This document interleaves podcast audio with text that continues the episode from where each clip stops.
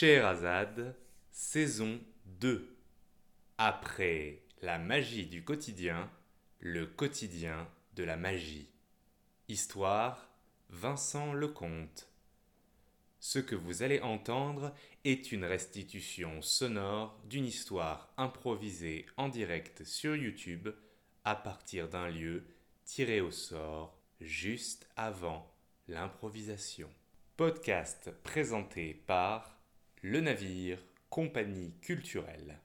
Le lieu de cette histoire était une île flottante. Le vieux coucou crachotait, plus qu'il ne vrombissait. D'une main experte, l'aviatrice attrapa un outil, et euh, tout en maintenant le cap, en prit de réparer son aile, qui se remit à vibrer du même ton rassurant d'immenses cigales. L'avion repartit de plus belle et entra dans un nuage. Pendant un long instant, on ne vit que de la brume, de la brume dense et humide, qui faisait perler sur les ailes de l'avion rouge, de cet hydravion splendide, de petites gouttes, comme une rosée matinale. L'avion resta un petit peu dans ce nuage et s'éleva de nouveau. Il y eut un grand silence. Il survolait maintenant la grande mer des nuages. En contrebas, c'était comme des vagues, comme des dunes, comme des îles, tout à la fois sable blanc et eau nacrée mêlée. L'avion survolait ce grand paysage ouateux, sous un ciel bleu immaculé. Un ciel bleu dont les nuages faisaient barrière. En dessous, sur les terres, sur ces grands champs, séparés par des barrières de pierre et de bois, il pleuvait. Une averse drue et glaçante pour les eaux. Et déjà, les hommes et les bêtes étaient partis s'abriter. Mais ici, au-dessus, en surplombant la grande mer des nuages obstinés et hostiles, il n'y avait rien d'autre, à part le bleu, qu'un grand et beau soleil. Et puis, le silence, seulement troublé par ce vrombissement, maintenant rassurant et continu.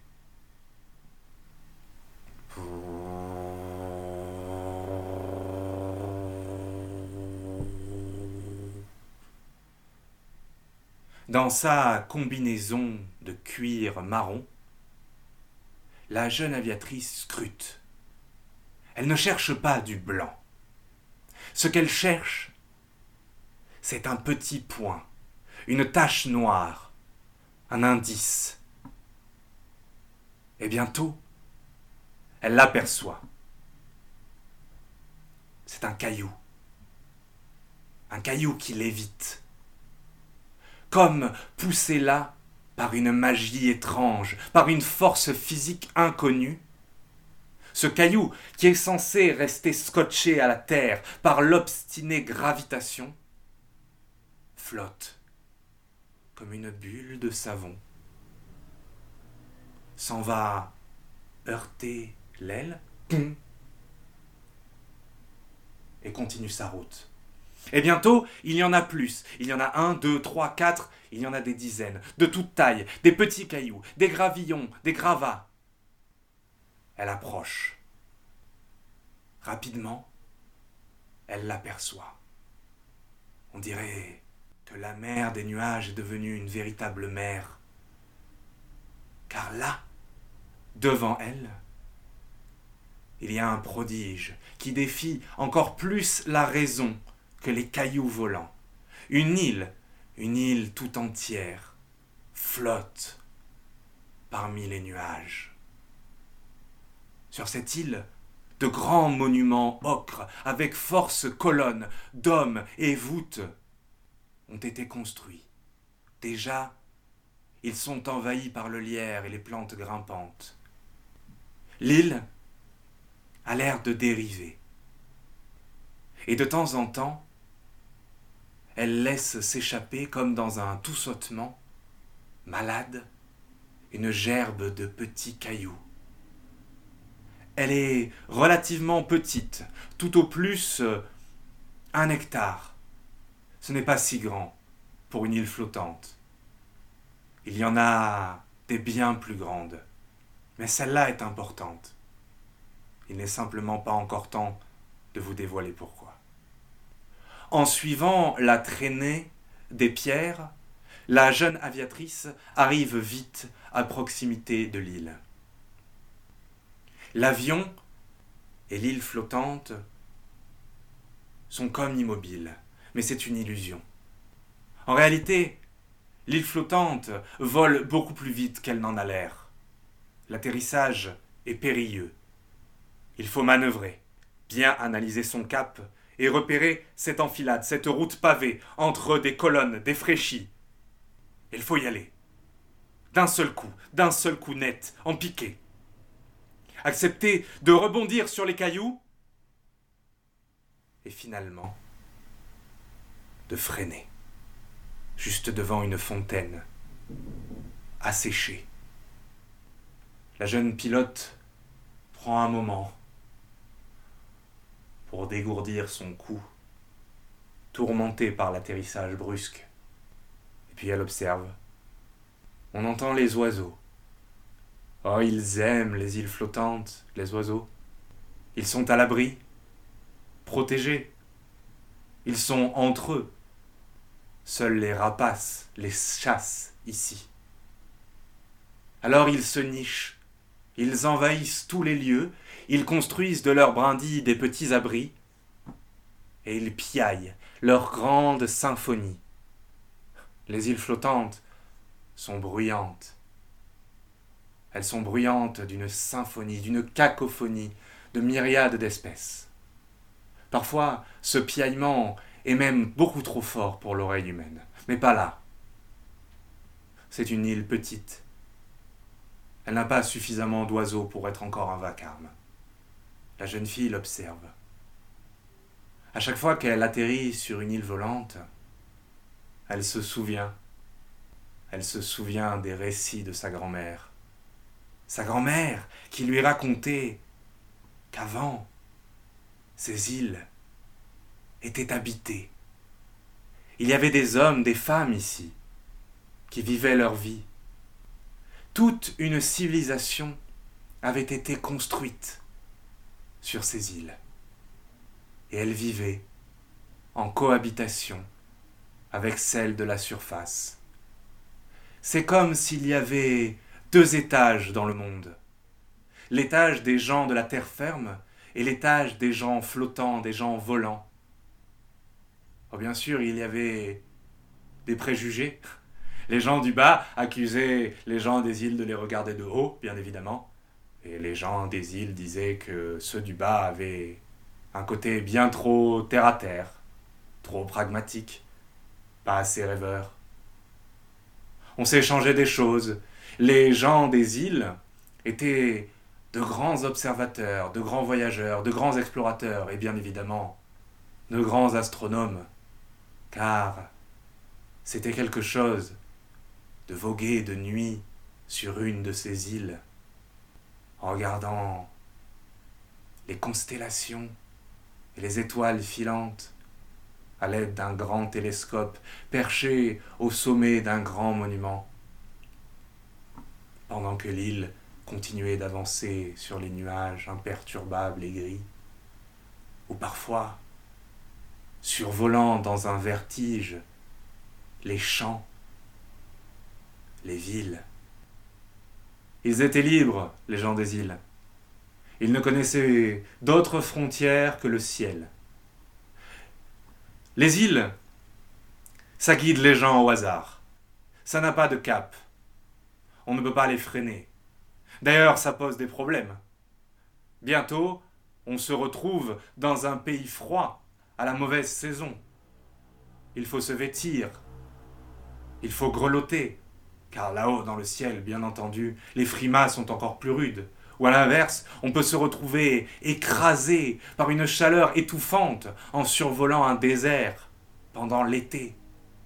Mais c'est, pour les gens des îles, ou tout du moins c'était, le prix à payer pour pouvoir parcourir le monde, toujours, sans pouvoir choisir leur cap. Ils passaient, par-delà les mers, les océans, les frontières. Ils survolaient les villes. Des fois, ils faisaient descendre de grands escaliers en corde.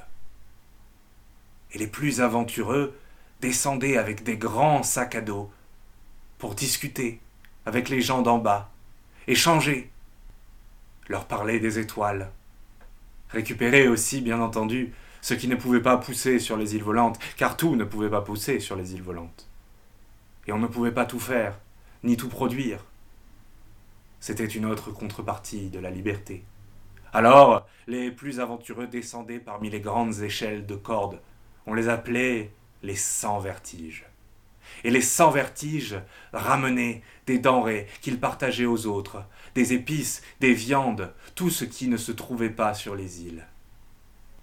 Et les îles continuaient. Elles faisaient partie du paysage du ciel des gens. On se levait le matin, on sortait de sa ferme, et on en apercevait une dans le ciel, comme un petit point, ou parfois beaucoup plus près, car euh, les îles n'étaient pas toutes à la même hauteur. On la voyait passer. Pour certains, c'était gage de bonnes nouvelles. Pour d'autres, cela pouvait annoncer la pluie. Mais il y avait toujours quelque chose qui était annoncé par les îles flottantes. On ne pouvait jamais prévoir où elles allaient. Elles pouvaient changer de cap complètement au hasard, d'un seul coup. Et pourquoi? On n'en savait rien. Certains choisissaient parfois, rares, de s'y rendre. Il choisissait le vertige et la hauteur. Et puis, le monde changea. Et deux mots, l'un très humain et l'autre mystérieux, s'abattirent sur les îles. Le premier, ce fut la croissance des villes, leur autorité, leur pouvoir, ce fut l'avènement des palais et des murailles. Et pour les palais et les murailles, il était inconcevable qu'on puisse survoler impunément ce qu'on avait mis tant de mal à construire. On persuada les populations qu'il y avait là un danger certain. Que se passerait-il si les gens des îles se retournaient contre nous? S'ils décidaient de faire pleuvoir non pas des cordes pour descendre, mais cette fois-ci de l'acier, des boulets? Il y avait eu, disait-on, des pays qui étaient entrés en conflit avec les îles. Et un déluge de feu terrible et inarrêtable était alors tombé sur elles. Il y avait eu des incendies, de la famine, et jamais on n'avait pu riposter, car les boulets des canons n'allaient pas aussi haut, ou visaient trop mal. Peut-être était-ce la réalité. Peut-être effectivement y avait-il eu des conflits, des guerres. Les gens des îles ne n'étaient pas naturellement bons. Certains pouvaient être querelleurs, et l'histoire humaine regorge de raisons pour s'envoyer des boulets. Peut-être était-ce en grande partie des racontards, une exagération commode. Toujours est-il qu'on décida que les îles ne pouvaient plus survoler les villes. Et bientôt, cette interdiction s'étendit à des pays entiers. Mais les îles n'avaient pas de cap. Il fallut bien trouver un moyen de les freiner, de les détourner. Alors, les gens des îles essayèrent de les dompter. Ils y étaient obligés, car maintenant, dès qu'ils s'approchaient d'une frontière, on les accueillait par le clairon et les avertissements dans les usines, on avait construit des canons qui pouvaient tirer beaucoup plus précisément et beaucoup plus haut. Ils étaient en danger. S'ils voulaient continuer à vivre beaucoup plus haut, il fallait tenter de freiner les îles. Et le deuxième mot s'abattit sur elles. Mystérieux et implacable. La maladie de la pierre commença à faire s'effriter les peaux autant que les murs. La jeune fille marche. Elle a repéré un coin qu'elle adore. La dernière fois qu'elle est venue, elle a vu l'érosion. Elle sait que bientôt, cet endroit n'existera plus. C'est un enfilement de trois petites îles qui sont collées à la plus grande. En arrivant, elles sont cachées par le grand palais, la plus grande construction de l'île. Mais en le contournant, en passant par des jardins et des serres éventrées, on y arrive. Un escalier, dans l'air, dans le vide, rejoint une première île, où on a construit une petite coupole. Un deuxième escalier rejoint une île encore plus petite, sur laquelle il n'y a rien. Et enfin, un dernier escalier de vide rejoint une île où il y a juste une chaise. Cette chaise, elle l'a amenée là. Elle sait qu'elle va devoir la ramener maintenant, car les trois îles s'effritent, aussi vite que la grande, et les escaliers déjà sont dangereux. Il y a des marches traîtres. On les repère aux fissures, et la jeune fille gambade. Et bientôt, elle est sur la chaise. Elle attrape son sandwich et le dévore en regardant la grande mer des nuages, en tentant de deviner des formes et en voyant même là-bas, à l'horizon, l'orage qui gronde comme un cœur sous une fine membrane qui semble comme palpiter d'éclairs. Mais il n'atteindra pas l'île. Elle flotte au-dessus de lui. Et bientôt, il y a cette vision prodigieuse de l'orage par en dessous, comme un tourbillon de noirceur et de foudre. Et le tonnerre, bien sûr, en bas. La jeune fille mange en observant tout ceci. Tout d'un coup, son instinct est attiré par quelque chose. C'est comme ces moments où vous avez vu une peinture, un monument, mais vous ne l'avez pas vraiment vu.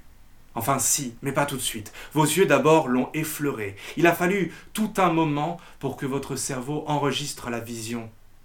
Mais une fois que c'est fait, elle devient, cette vision, une obsession. Il faut rebrousser chemin, il faut revenir. La jeune fille redescend les escaliers. Une vision s'est formée dans son esprit. Une vision d'une mosaïque qui représente une petite fille. Et une impulsion pousse l'aviatrice à toucher la pomme tendue et qui semble comme l'appeler de la mosaïque.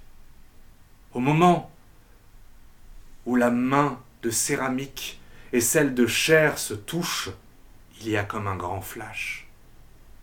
Elle voit les cordes, les cordes enserrées dans la pierre, les gouvernails plantés dans la roche, les voiles. Elle ressent une infinie souffrance. C'est comme si l'île était une grande bête malade. C'est comme si le fait d'avoir voulu lui donner un cap, l'avoir enserré dans des liens, lui avoir adjoint des voiles pour tenter de la dominer, l'avait blessé dans sa chair même. Alors elle les voit, en haillons, elle voit leurs cicatrices, leurs croûtes semblables à de la pierre, et elle les voit descendre, ces gens des îles, les uns après les autres, les grands ponts de cordes, et elle voit une jeune fille, petite, regarder derrière elle, avant d'être emportée et de descendre. La jeune fille retire sa main, comme après une brûlure. Elle se souvient de les avoir vus. Ils étaient à l'extérieur des villes.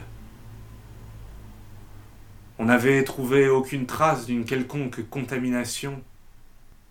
Le mal semblait ne s'attaquer qu'à eux, injuste et violent.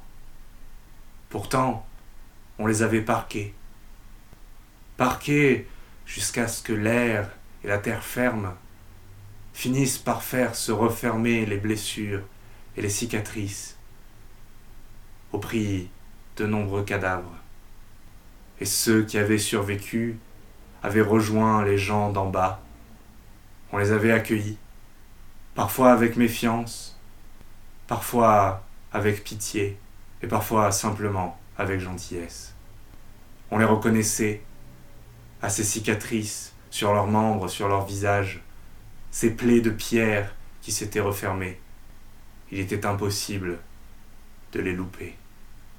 Parfois, les générations suivantes naissaient avec une marque grise, comme un souvenir.